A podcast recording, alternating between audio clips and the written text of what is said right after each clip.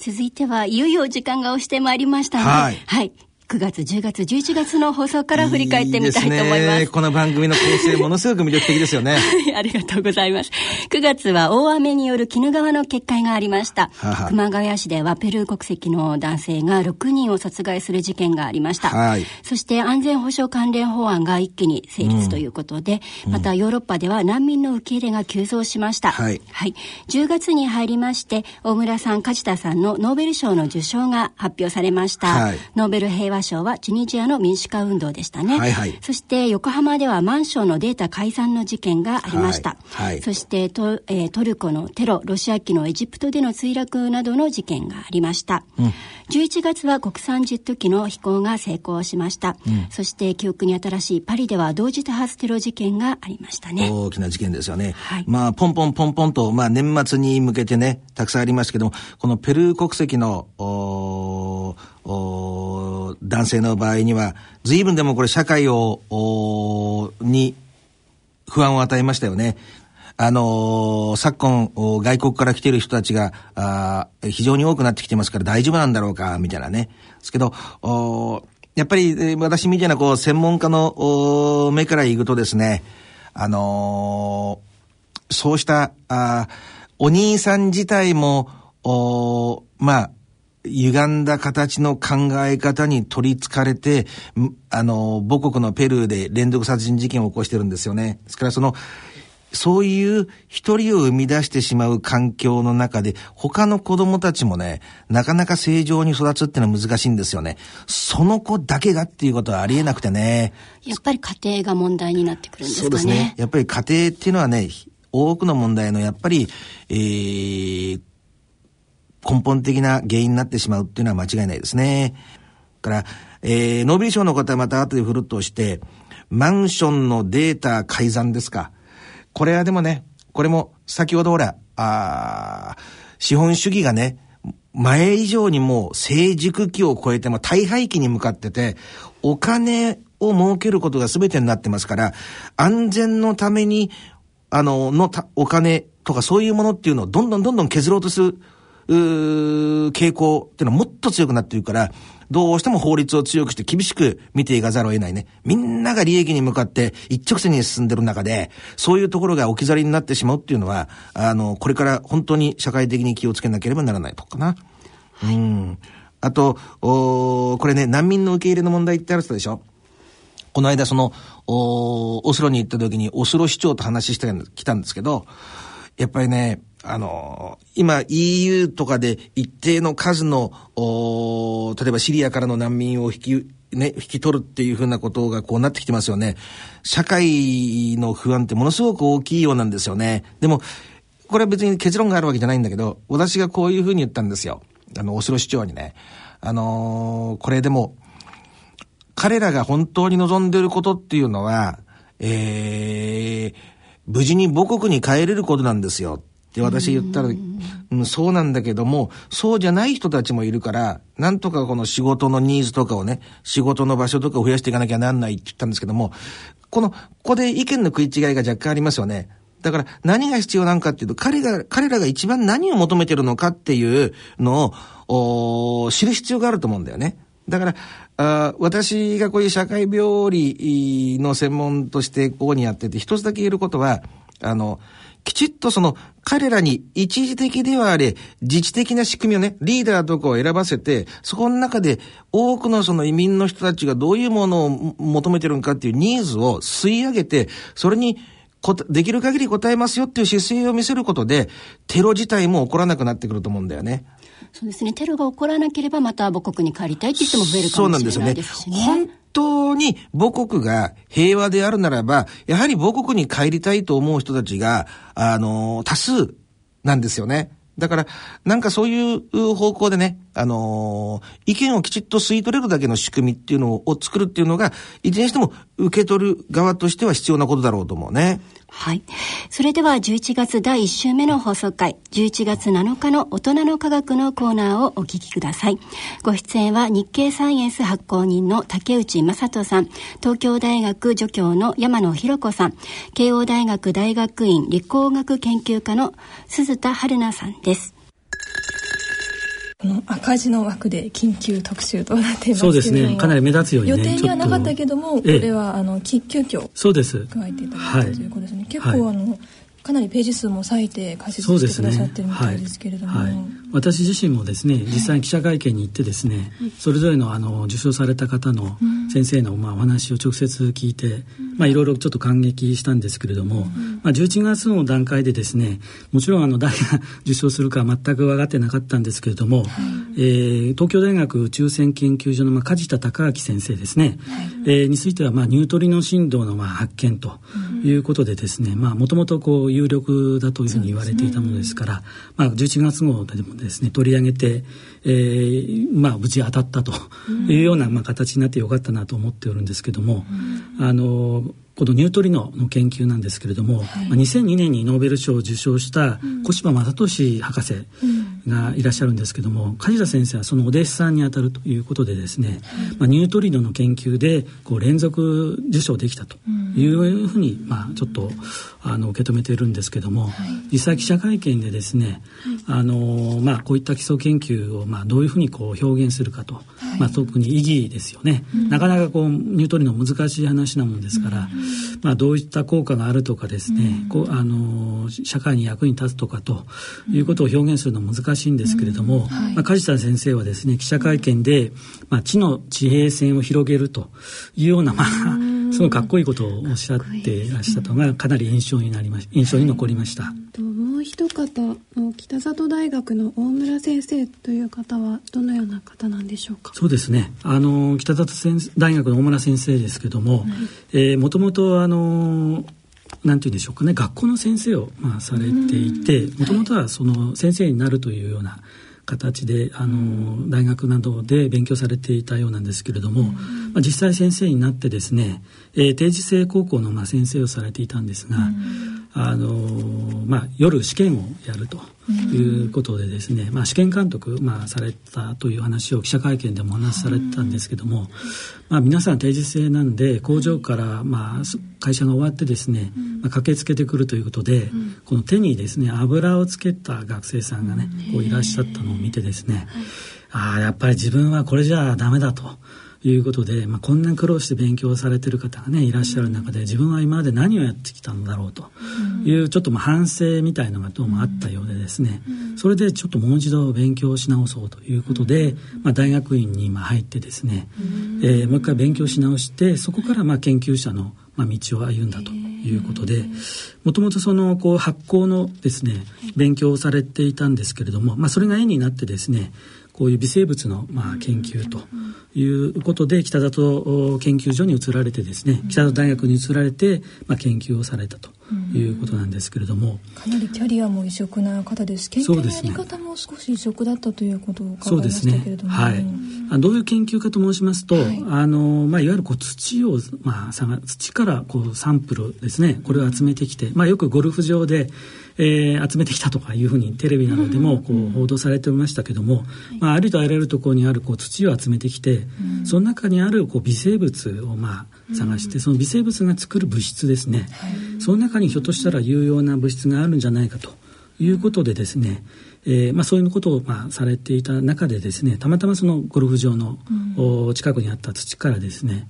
あの抗生物質という、まあ、物質でこうかなり有用なものが見つかったと。はい。いうことでですねこれが、まあ、あのアメリカアフリカのですね熱帯病の、えー、治療薬になるということでですね、まあ、数多くのこう救方を救ったということが、まあ、かなり評価されてですね、あの今回のノーベル賞ということになったんですけれども、まあ、ノーベル賞の中でもいろいろ種類がまあありまして、えー、生理学医学賞ということで、えー、小村先生受賞されたんですけれども、まあ、あのそういったアフリカのですね、えー、方を、まあ、たくさんの方を、まあ、救われたということで、まあ、ノーベル平和賞みたいなものにも、まあ、値するのではないかなというふうに言う方もいらっしゃってですね。すごく素敵な写真が載ってますね。そうですね。これはあのアフリカに行ってあの撮影されてきた時の写真なんですけどね。はい。個人の子供たちの真ん中に小村先生が満面の笑みで写ってらっしゃる。はい。そうですね。で今回のまあノーベル賞を集約するとですね、はい、まあ、梶田先生のニュートリノというのは、うん、まあ、宇宙から来る、まあ、ものをこう観測して、えー、研究するということですね、うん、それから大村先生は、まあ、どちらかというと地面ですね土、ということで、まあ、天と地という2つのまあ側面から、うん、えー、今回日本人のノーベル賞が出たというような形でですね、まあ、愛こう対照的なまあ研究だなというふうにまあちょっと思うと思ってるんですけどね。素敵な言い方ですね。はいはい、ここでいよいよ本格的に、はい、安倍先生にノーベル賞のお話授賞式にねご招待されたということなんでいろいろ聞きたいと思うんですが、はい、はい、ご招待された経緯いきさつ教えていただけます？これ自体はねあの私が当時あの、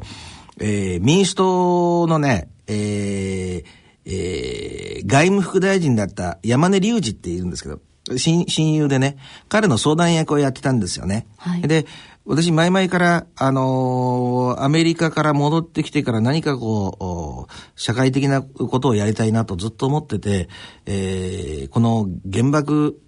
を落とされた問題っていうのは、あの、日本の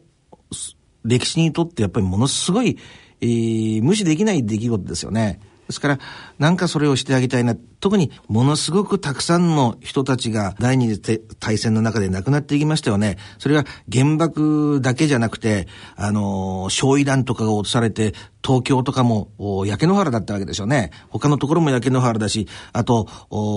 自分の、なんていうのかな、身を守るために崖から飛び降りたりとか、それとか、ゼロ戦闘機で、えー、自分の意に反して、親御さんのなのことを叫びながら亡くなっていったりとか、そうした多くの日本人が抱えている戦争っていう大きな、大きなトラウマの中の象徴的な出来事がこの原爆だったと思うんですよね。で、私はだから今こういう豊かな社会になっちゃって、みんなそういう人たちがいたことすらもう社会は覚えてないみたいなことになっちゃって、誰かしら覚えてる人がいるんだっていうところをなんか見せたかったなっていうのが私の本当は個人的なね、動機だったんですよね。でもずっとね、5年ぐらいやって、これ、あの、成就したんですよ。ずっと。最初は、ホワイトハウスにね、被爆者の人を2人でいいから招待してくれと。でも、3年かかったんですけど、で、かなりいいとこまで行ったんですよ。私、あのー、亡くなってしまったアメリカのナンバー3のね、ダニエル井上さんっていう方がいいるんです、いたんですけども、その方とかも熱心に取り上げてくれて、えー、ホワイトハウスまで話を持ってってくれたりとかして、あの、もう一歩っていうところで、まあ、ダニエルさんとか亡くなっちゃってね。で、でも、これ、やっぱりね、アメリカっていう国は爆弾を落とした当事国ですよね。ですから、その国、やっぱりこの、未だにね、共和党の一グループの中には爆弾を落として当然だったんだって思ってる人たちもいるわけですよ。そんな中で、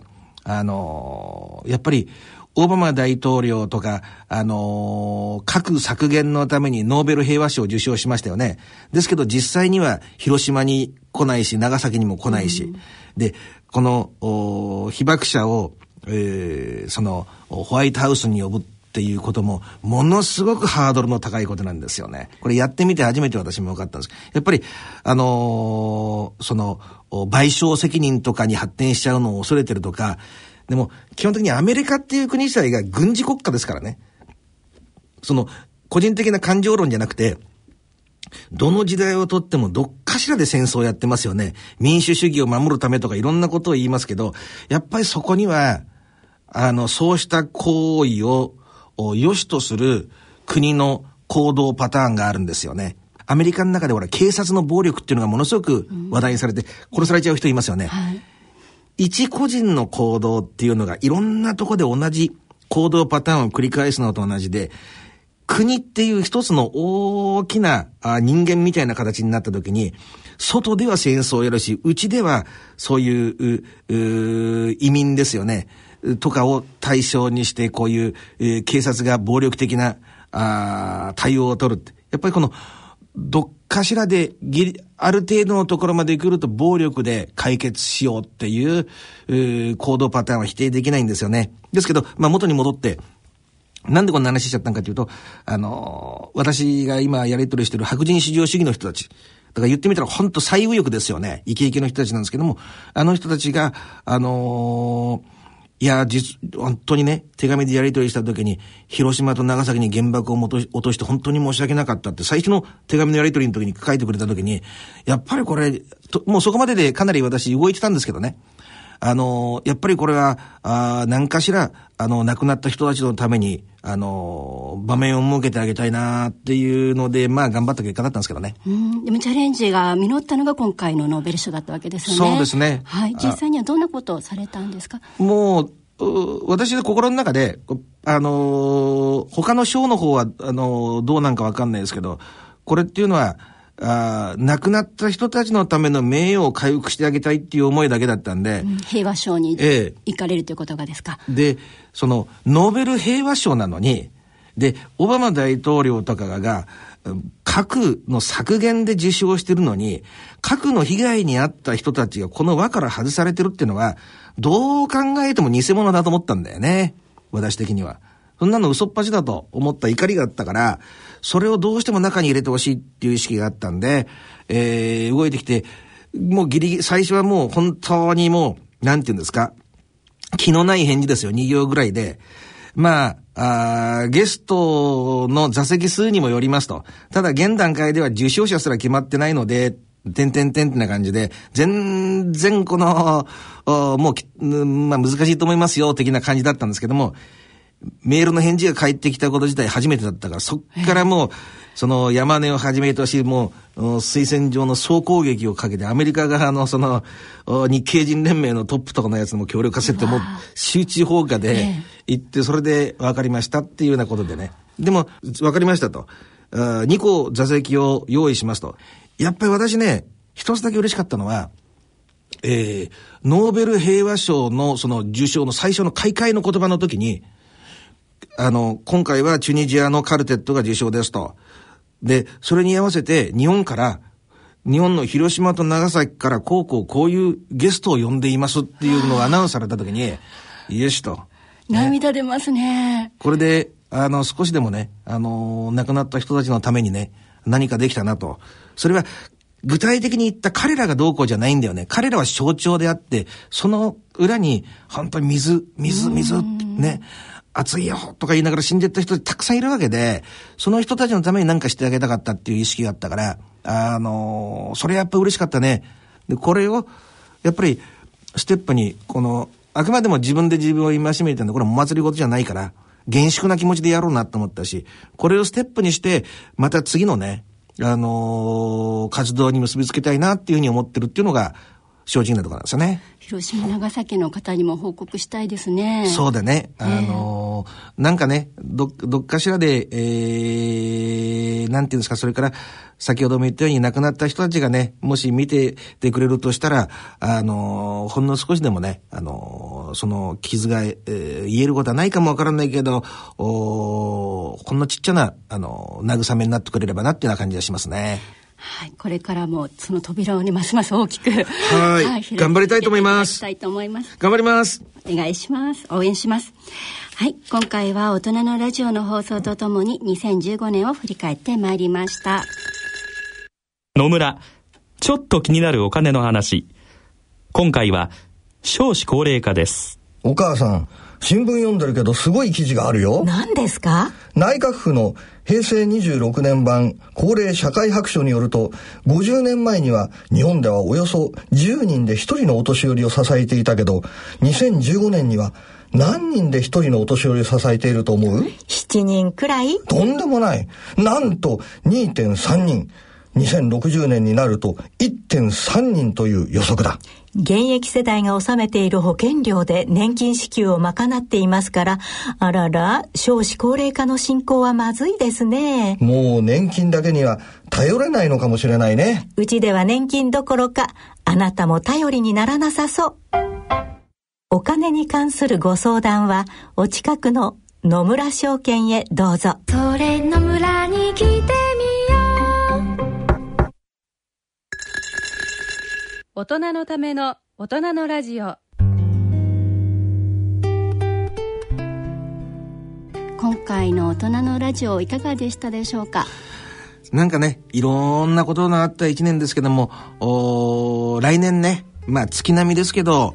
穏やかでね、あの、そういう幸せを、小さな幸せがいくつもあるような年になればなっていうふうに思いますね。はい。振り返ってみると2015年は人間も自然も、まあ、企業の組織体もなんかみんながこう無理していたものが一気にこう爆発してしまったようなところがあったのかなっていういいこと言いますね。まさにそういう感じですよね、なんかそれまで、えー、静寂を装ってたものが何か一気にポーンと蓋が飛んじゃったようなね、うん、うん、そうですよね。でそれが解決をするにはやっぱり安倍先生がおっしゃってたように、うん、一番小さい単位のその家族からっていうようなところで、家族を大事にしたいなって思いました、ね、ほんの当たり前のことを当たり前に行う社会であれば当たり前に幸せがついてくると思うんですよね。ね無理せずに、はい、ちょっとしたまあグレーゾーンも許すぐらいの大きなね、ね、はい、態度がいいのかな大きな旗を振る必要もなくてね、みんなが見えないところで本当に、えー、しかるべき対応を取ってくれてればいい社会なんですよね。はい、はい、ありがとうございます。さてここで番組をお聞きの皆様へのお知らせです。大人のラジオは土曜日の夜に放送し翌週の金曜日のお昼に再編集して放送をしておりましたが1月からは金曜日のお昼11時35分からが番組の本放送となりまして翌日の土曜日の20時30分からは金曜日の放送の再放送となります、2016年の1月第1週目の放送は1月1日元旦の金曜日のお昼11時35分からが本放送となりまして翌日1月2日土曜日夜8時30分からが再放送となります。あらかじめご承知おきください。なるほど。はい。それではお時間となりました。ここまでのお相手は私氷香と。安倍賢人でした。それでは次回の放送まで。さようなら。さようなら。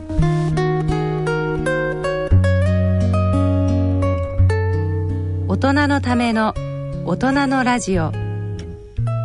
この番組は野村証券ほか各社の提供でお送りしました。